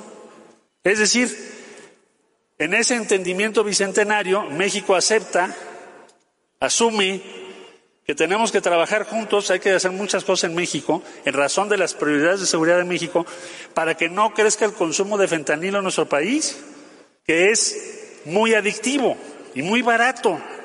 Cuando se nos dice que se desarmó un laboratorio, cualquiera pensaría que un laboratorio, por el término, tiene instalaciones como si fuese una fábrica, y no, son una bola de eh, depósitos, tambos de plástico, en donde difícilmente podemos identificar cuál es la combinación exacta que hacen.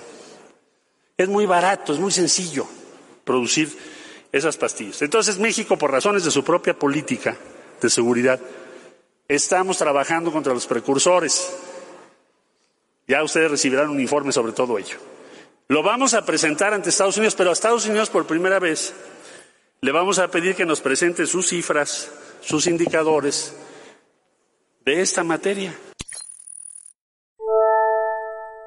Un asunto prioritario para el gobierno de México y cómo no, porque hemos visto ya los índices de violencia que se fueron acumulando a lo largo de este periodo neoliberal y que ha dejado eh, pues hechos como el que veíamos ayer en Guerrero.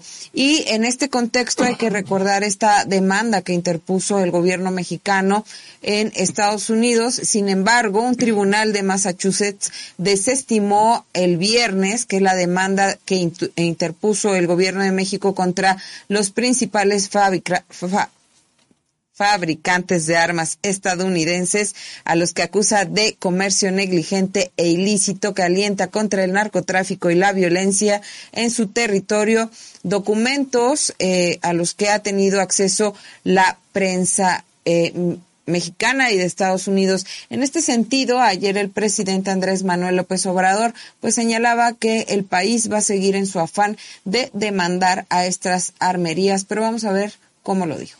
La Secretaría de Relaciones Exteriores dio a conocer un informe, una respuesta que consiste básicamente en que se va a acudir a otra instancia, es decir, se va a apelar, se va a reclamar esta decisión y vamos a continuar con la denuncia.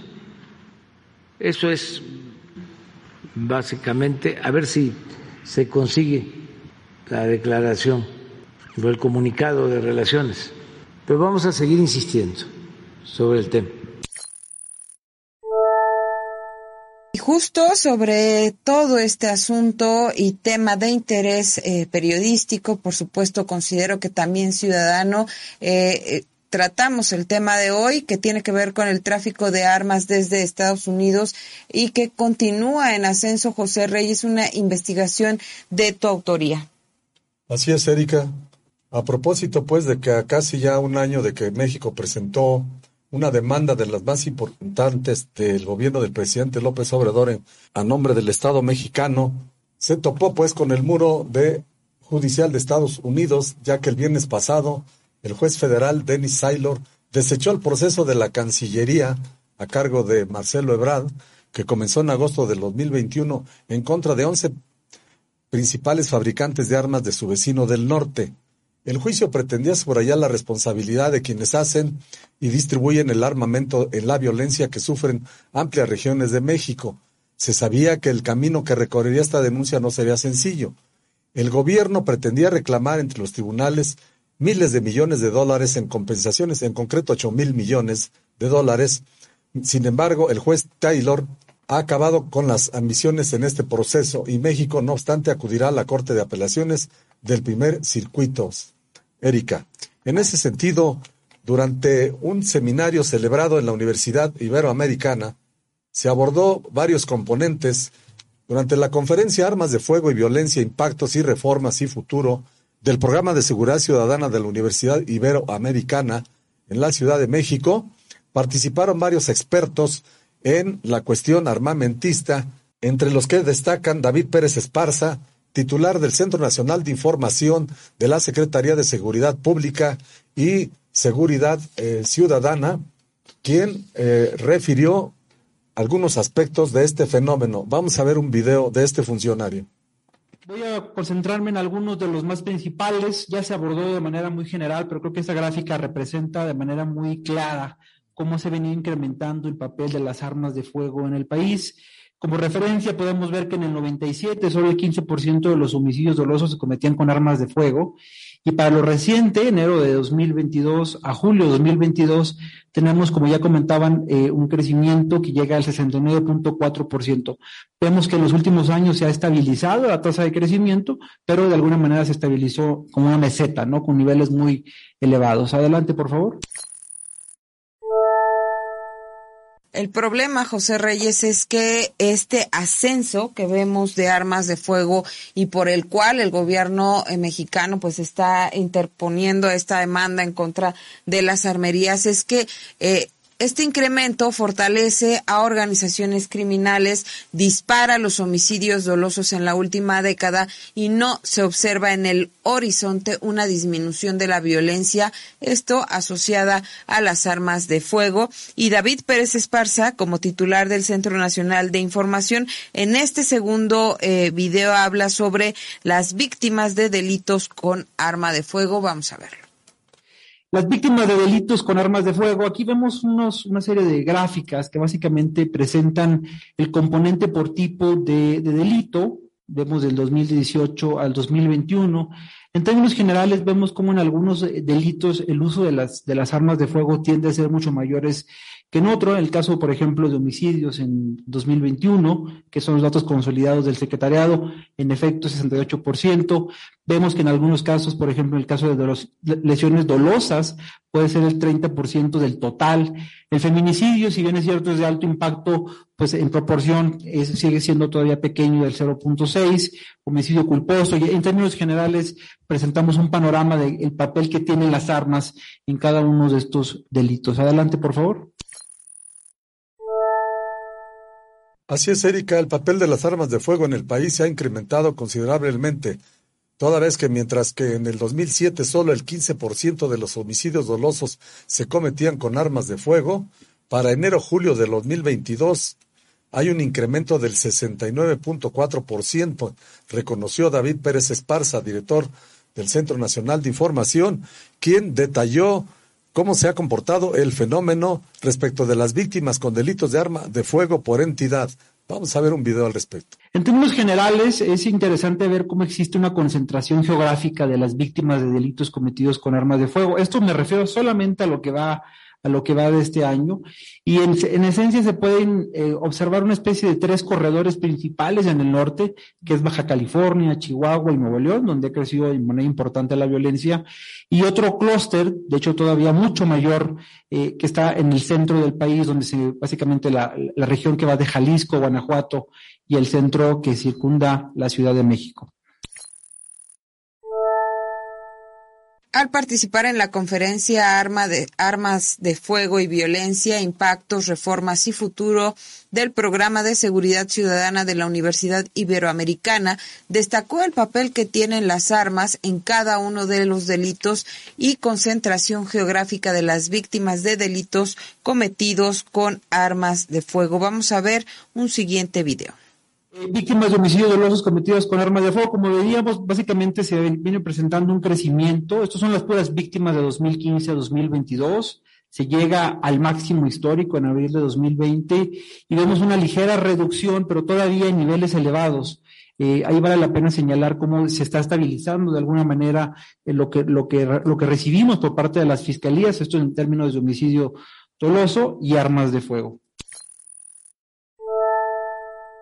El experto David Pérez Esparza, quien es además responsable del C4 y el C5 de las 32 entidades de la República, subrayó que en términos de la proporción de delitos y víctimas asociadas con armas de fuego, en la medida en que se incrementa la proporción de violencia vinculada con las armas, pareciera haber un vínculo con la cantidad de armas de fuego y su correlación con la cantidad de homicidios dolosos en el país. En ese sentido, describió la, el comportamiento de las víctimas de homicidio doloso por entidad federativa. Veamos. En esta gráfica creo que es interesante porque ya lo hacemos además, eh, como comentaban nuestros colegas, comparando en términos geográficos, lo que vemos en el mapa, y en términos proporcionales, es decir, qué proporción de los delitos y las víctimas están asociadas con armas de fuego y con otros elementos. Como podemos ver, y lo comentaba, me parece que Catherine, en la medida en la que se incrementa la, la proporción de, de, violencia vinculada con las armas de fuego, pareciera haber una correlación también con la cantidad.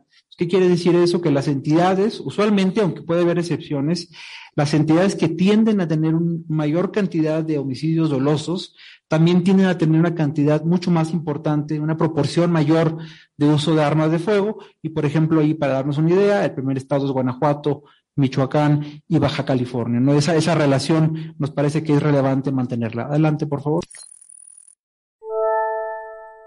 También la cantidad de víctimas de homicidio doloso con, eh, cometido con armas de fuego se ha venido en incremento del 58.5% en 2017 al 69.4% en 2021. Hablamos de 23 mil homicidios en ese periodo, aunque eventualmente existe una estabiliz estabiliza estabilización. Vamos a ver un segundo, un siguiente corte de lo que nos comenta este experto. Las víctimas de homicidio doloso cometidas con armas de fuego, como les decía, se han venido incrementando. Durante la primera parte de la gráfica, ustedes ven cómo se incrementa, por ejemplo, del 58.5 al 63, al 69, y eventualmente existe una estabilización.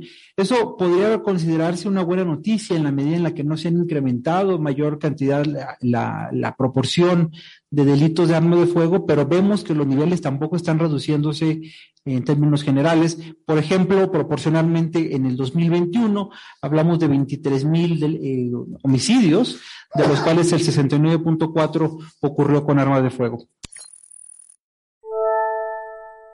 Así es. El funcionario David Pérez Esparza planteó que se requiere enfocar la visión de un mejor registro de armas de fuego.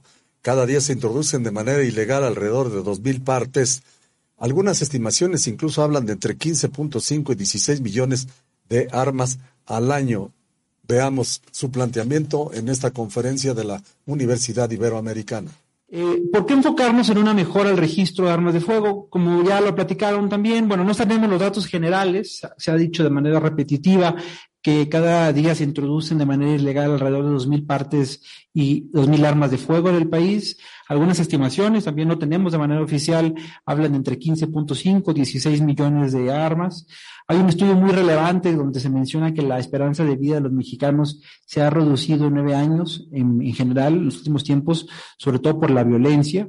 Y como ya platicábamos, ocho de cada diez homicidios se cometen con armas de fuego, cuando anteriormente, hace escasos 20 años, 30 años, era dos de cada diez. Ese crecimiento nos parece que es muy significativo y algo que es obvio, pero hay que repetirlo, hay que tenerlo muy en cuenta, que México se ubica al lado del principal productor, exportador, importador, vendedor y distribuidor de armas de fuego que es Estados Unidos. Adelante, por favor.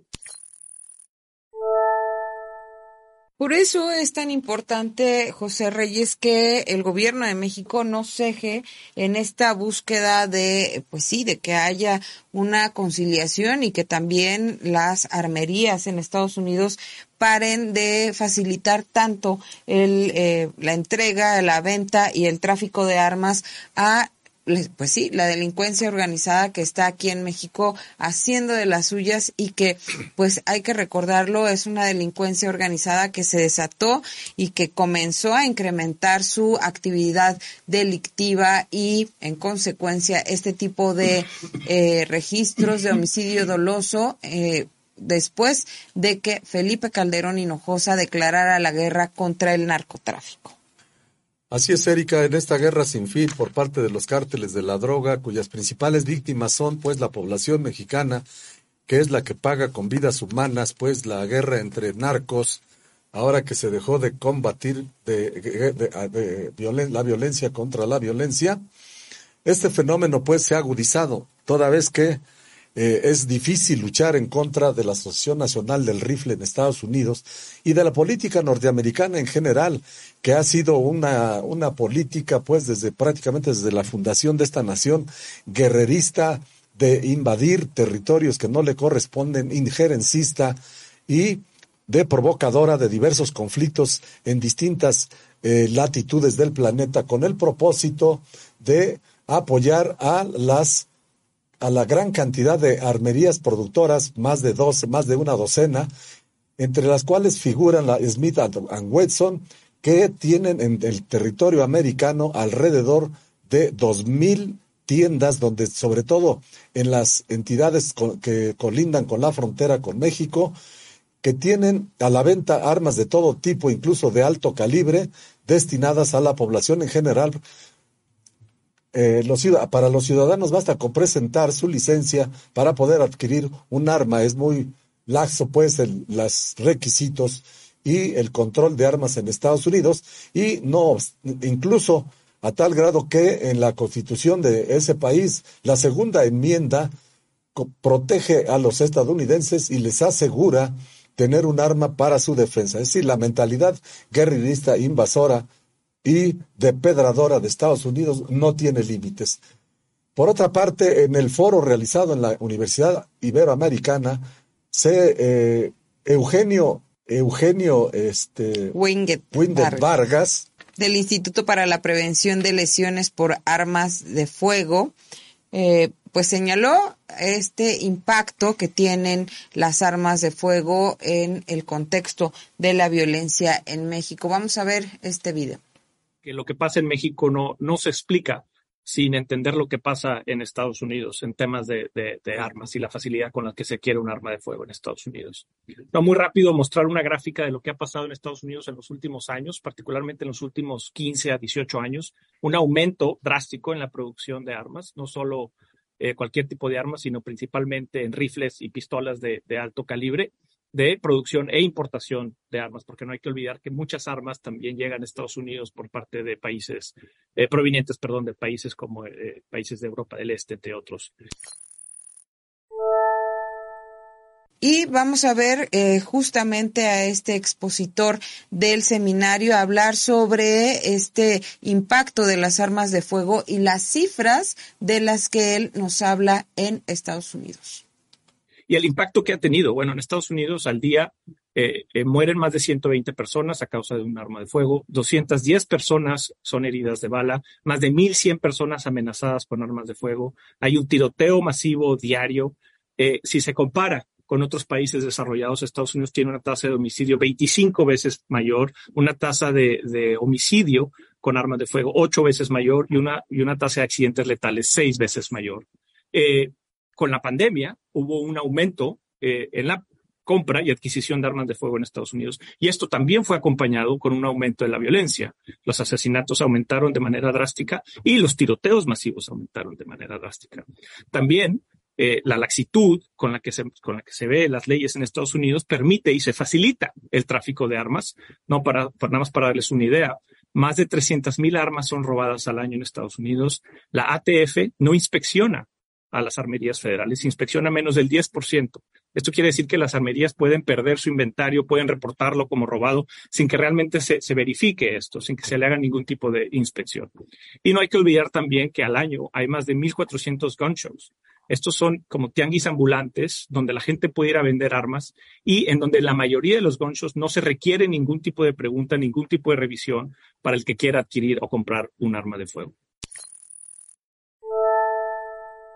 En efecto, Erika, durante la conferencia en la Universidad Iberoamericana, por su parte, John Linsland Poland, de Stop USA Arms to México, de Global Exchange, coincidió que a partir del 2004 los homicidios con armas de fuego en México aumentaron de manera drástica un 25%. Para el 2017 fue de 66% y en el 2020 y 2021 del 70%. Las armas de fuego, dijo textual México en México, ayudaron a que grupos criminales diversifiquen a otro tipo de delitos como extorsiones telefónicas por email, el cobro de piso en los hogares o en la calle, donde es más probable que las víctimas cumplan con las demandas si hay armas de fuego, indicó John Lindes Poland, Erika. Inclusive dijo que más allá de los delitos que se observan en México, pues otro tipo de los de problemas que hay es que se requiere que haya un enfoque de la salud pública, esto es como lesiones con arma de fuego un tema que casi no se da a conocer. Hay que destacar que por cada 10 personas asesinadas con un arma de fuego, otras 15 son heridas y los costos a la salud son elevados en comparación con otro tipo de lesiones. Las víctimas en su mayoría son hombres de entre 18 y 35 años de edad. Esto también indica eh, pues una estimación del centro que hace estos estudios de que dos años sobre el impacto de armas de fuego apuntaba que en 48 horas México había 2.000 casos de robo con armas, 1.900 armas eran usadas en intimidad o en riñas, 1.400 en otro tipo de delitos y había 118 lesiones con armas de fuego, 76 homicidios y 3 suicidios, explicó el experto. En otros países, sobre todo de la Unión Europea, pues toda esta problemática, José Reyes, sí es considerada como un asunto de salud pública por todo lo que implica y porque pues ya lo vemos ahora, ¿no? Con los homicidios que se presentan y las lesiones que hay en torno a estos casos, pues sí, significan, como ya lo dijo el experto, eh, un eh, gasto importante. Así es, Erika. En la conferencia explicó Lina Sola que tanto el flujo ilícito como ilícito de armas, especialmente desde Estados Unidos a México, y sobre la exportación y uso y posesión lícita de armas, los policías y militares tienen responsabilidad para asegurar sobre todo las armas ilícitas. Señaló textualmente, entonces, cuando hablamos de problemas de corporaciones o dependencias del Estado que tienen armas, no es solamente el uso propio o el desvío de sus propias armas, también el papel que juegan en detener el tráfico y el uso ilícito de armas en México, señaló. Liz de Polia dijo que la importancia de armas desde Estados Unidos a México en 2020 observó un enorme crecimiento con la venta de 50 mil pistolas por parte de eh, una empresa estadounidense destinadas para la Guardia Nacional. En 2020 también creció el porcentaje de armas importadas para uso del Estado para militares y policías en 89%. También hubo poca producción por parte de México, donde el ejército produce armas para su propio uso, pero es de muy poco comparado con las armas importadas al otro lado de la frontera, Erika. También en México hay una producción de partes de armas que se exportan a Estados Unidos en 2020 y 2021 sobrepasaron más de 50 millones de dólares en valor. Además, la producción exportación de balas de México es muy grande, especialmente para el mercado de aquel país. Y esto demuestra cómo esta industria dentro de México también ha crecido desde 2017. Cuando las armas se exportan legalmente a México pasan por la Secretaría de la Defensa Nacional, la cual comercializa todas las armas tanto a particulares como a corporaciones policiales y empresas de seguridad. Estas tienen que enviar certificados de los usuarios finales, los cuales siempre dicen que la misma Sedena es el usuario final. Y bueno, aquí vemos eh, la diferencia en el trato de armas en México. En la Secretaría de la Defensa Nacional la que eh, se encargaría de emitir estos certificados, mientras que en Estados Unidos, como ya lo comentaban nuestros expertos, pues hay incluso eh, estos llamados tianguis en los que cualquier persona puede llegar y adquirir sus armas también, incluso en los centros eh, de conveniencia como son aquí los Oxos en Estados Unidos, no sé cómo se llamen, pero uno puede encontrar eh, balas o municiones, esto de acuerdo con lo que también ya ha documentado el eh, cineasta Michael Moore en Masacre en Columba. Así es, Erika. También en esta conferencia participó Nicole Huete de Intersecta, una organización feminista que lucha para erradicar la discriminación en México, quien destacó que entre 2000 y 2006, tres de cada diez mujeres que mataban en nuestro país con un arma de fuego, era más común que a las mujeres las asesinaran dentro de sus casas y por métodos como asfixia y, arma blanca. Veamos cómo lo planteó. Entre 2000 y 2006, a tres de cada diez mujeres que mataban en nuestro país las mataban con un arma de fuego.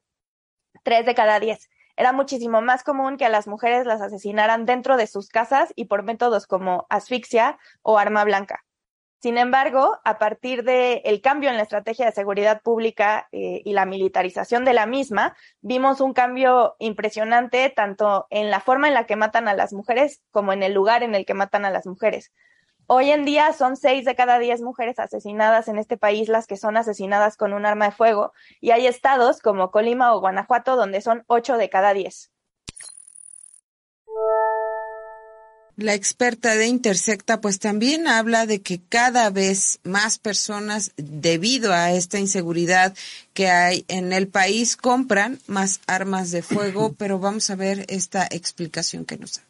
También sabemos, gracias al ENVIPE, la encuesta nacional eh, de victimización y percepción sobre seguridad pública que hace cada año el, INEGI, sabemos que cada vez más personas, debido a la inseguridad, debido a la delincuencia, compran armas de fuego. Esto quiere decir que cada vez hay más armas de fuego disponibles en, en los hogares. ¿Y cómo, cómo afecta esto a las mujeres? Pues lo que sabemos ya de, de sus homicidios, de sus asesinatos, ¿no? Donde ahora son la mayoría las que se cometen con este medio.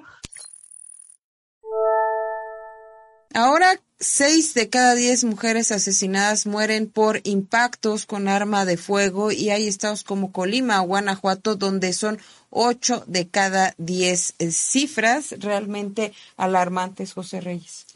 Así es, Erika. En su amplia exposición, Nicole Huete destacó, pues, hizo un paréntesis para preguntarse a sí misma y al auditorio cómo son afectadas las mujeres por este tipo de armas.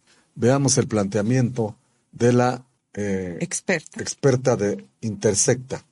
Podemos utilizar, por ejemplo, la encuesta eh, nacional de la dinámica de las relaciones en los hogares, la ENDIRE, que acaba de salir su, su nueva edición hace, eh, hace como tres semanas, ¿no? Y podemos saber un poco más sobre cómo, eh, cómo son afectadas las mujeres por este tipo de armas. Sin embargo, y esto me parece muy importante decirlo por si de pura casualidad alguien del INEGI nos esté escuchando, eh, la opción dentro de la pregunta en el INEGI junta armas blancas y armas de fuego. Por lo tanto, no solamente no podemos saber eh, si son armas de fuego o armas blancas, sino que dentro de las mismas armas de fuego no podemos distinguir el tipo de armas, eh, perdón, de armas de fuego, no podemos distinguir el tipo de arma de la que estamos hablando. También la experta de Intersecta nos habla sobre el porcentaje de mujeres atacadas con un arma de fuego. Vamos a ver. Ahora, me parece eh, interesante algunos datos sobre el Endire para compartir con ustedes, porque eh, si bien en realidad el porcentaje de mujeres que son eh, víctimas de un ataque con arma de fuego o con arma blanca en, en, distintos ámbitos, en su comunidad, en la escuela, en el trabajo, es pequeño, esta es el tipo de violencia que más se denuncia en el ámbito comunitario frente a las autoridades, ¿no? De las mujeres que denunciaron que experimentaron violencia física, o sexual y denunciaron ante alguna autoridad, el 28.1% fue precisamente porque fueron atacadas o agredidas con un cuchillo, navaja o un arma de fuego.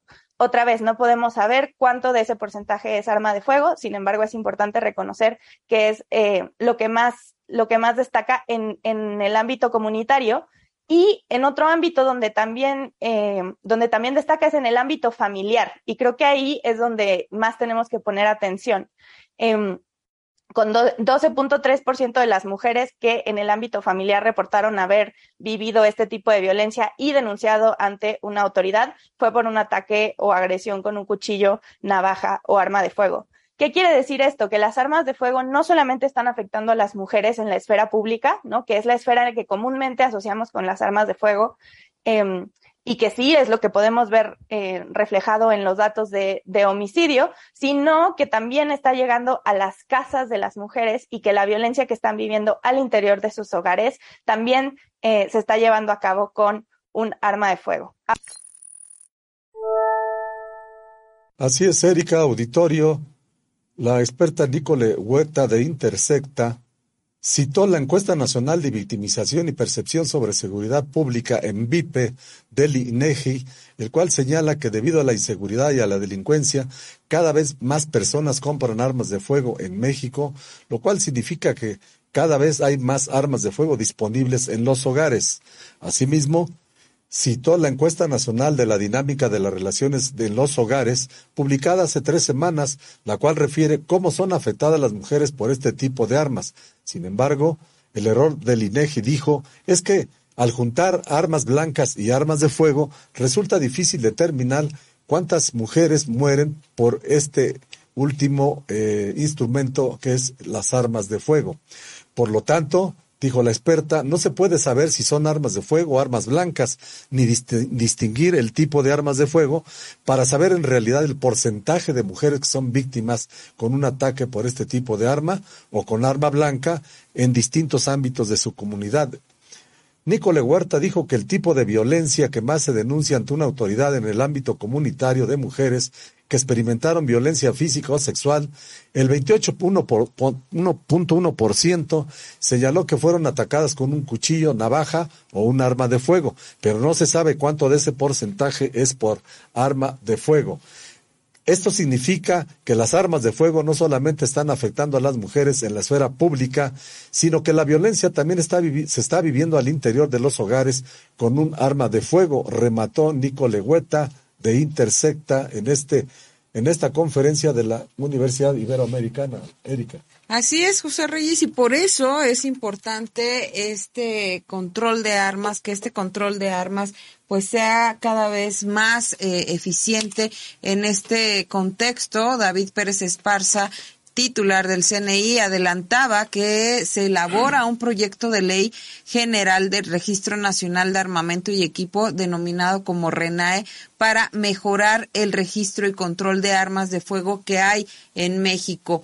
Queremos poner orden en la casa porque la Ley General del Sistema Nacional de Seguridad Pública de 2010 estipula la existencia de un Registro Nacional de Armamento y Equipo. Sin embargo, actualmente este no existe.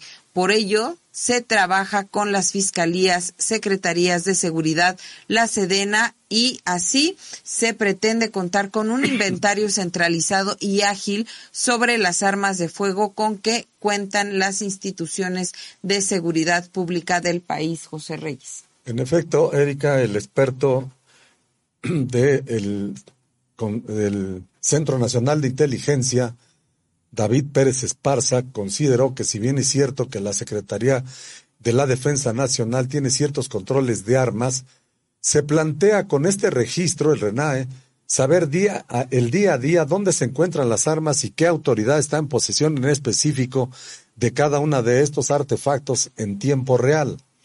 A través del RENAVE, dijo, se requiere garantizar la trazabilidad de las armas de fuego bajo dos modalidades que existen en la ley es decir, las licencias oficiales colectivas que tienen cada uno de los estados para policías estatales, municipales y las fiscalías, y en segundo lugar las licencias particulares colectivas que tienen que ver con la seguridad pública en general. Erika. Se plantea centralizar la información sobre las armas aseguradas y decomisadas en el país porque hay momentos que en que la cadena donde eh, que, hay en México no tiene control absoluto de quién tiene las armas. Al final, la Fiscalía General de la República es la que termina teniendo el repositorio final de las armas y este llamado RENAE es esencialmente el seguimiento de todos los movimientos que tienen las armas oficiales y particulares con el objeto de favorecer la judicialización de los datos y tener mayor inteligencia de cómo funcionan la distribución, despliegue y evitar la pérdida, extravío y la corrupción que pueda estar asociada con el desvío de armas. José Reyes, pues así es. Eh, importante que se hagan eh, estas denuncias en Estados Unidos, pero que también en México se pretenda tener, pues sí, un registro para saber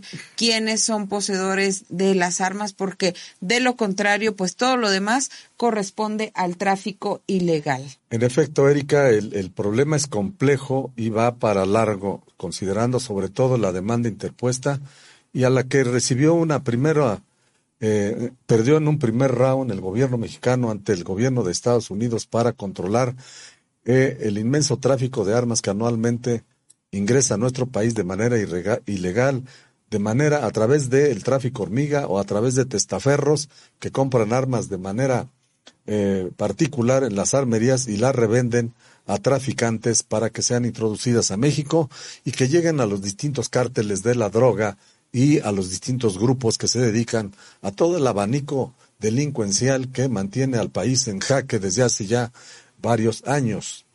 Por lo tanto, dijo en su, en su participación eh, Pérez Esparza, se trata de reconocer que se trata de, de que se pretende cumplir con la ley, sin embargo, reconoció que no está claro todavía en qué momento la Fiscalía General de la República puede subir los datos de la trazabilidad de las armas y qué datos se deben subir.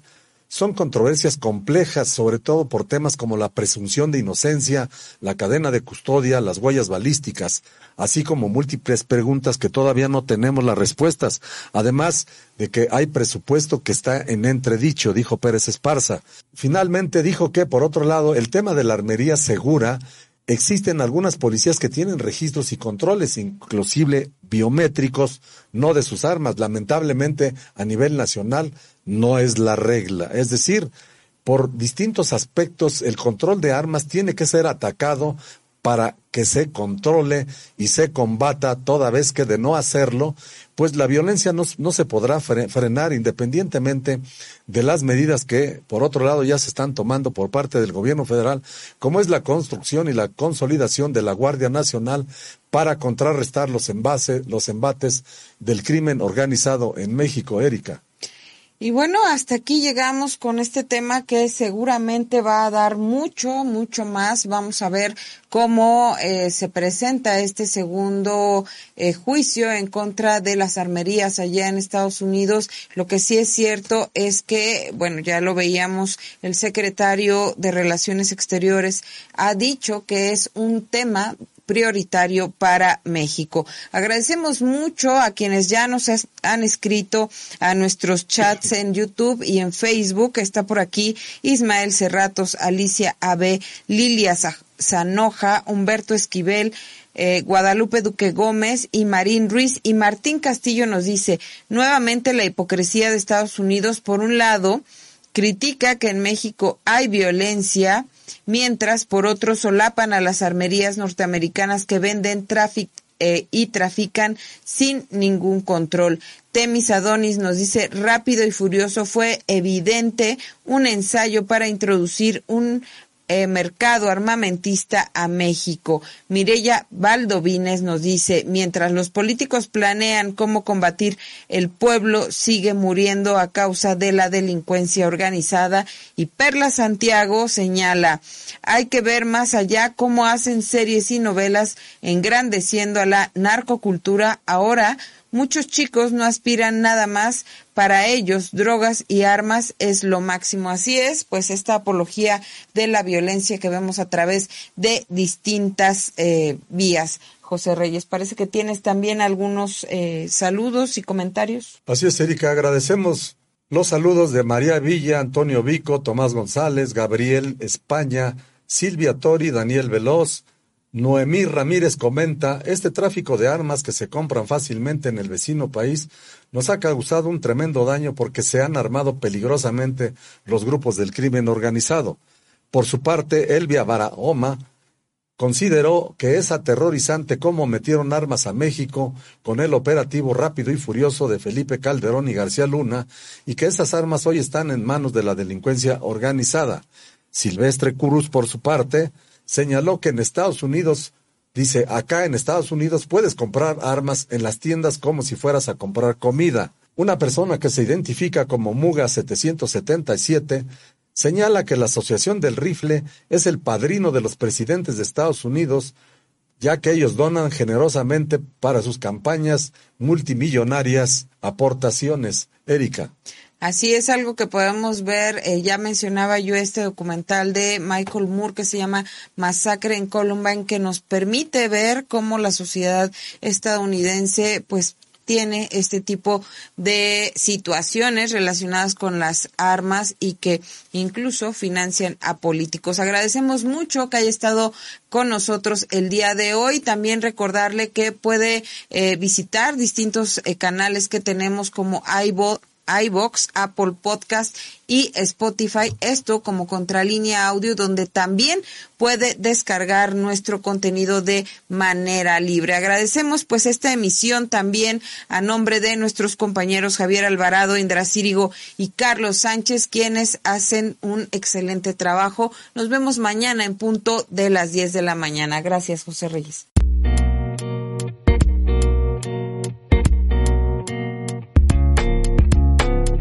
Contralínea Audio presentó el programa informativo de la revista Contralínea, Periodismo de Investigación.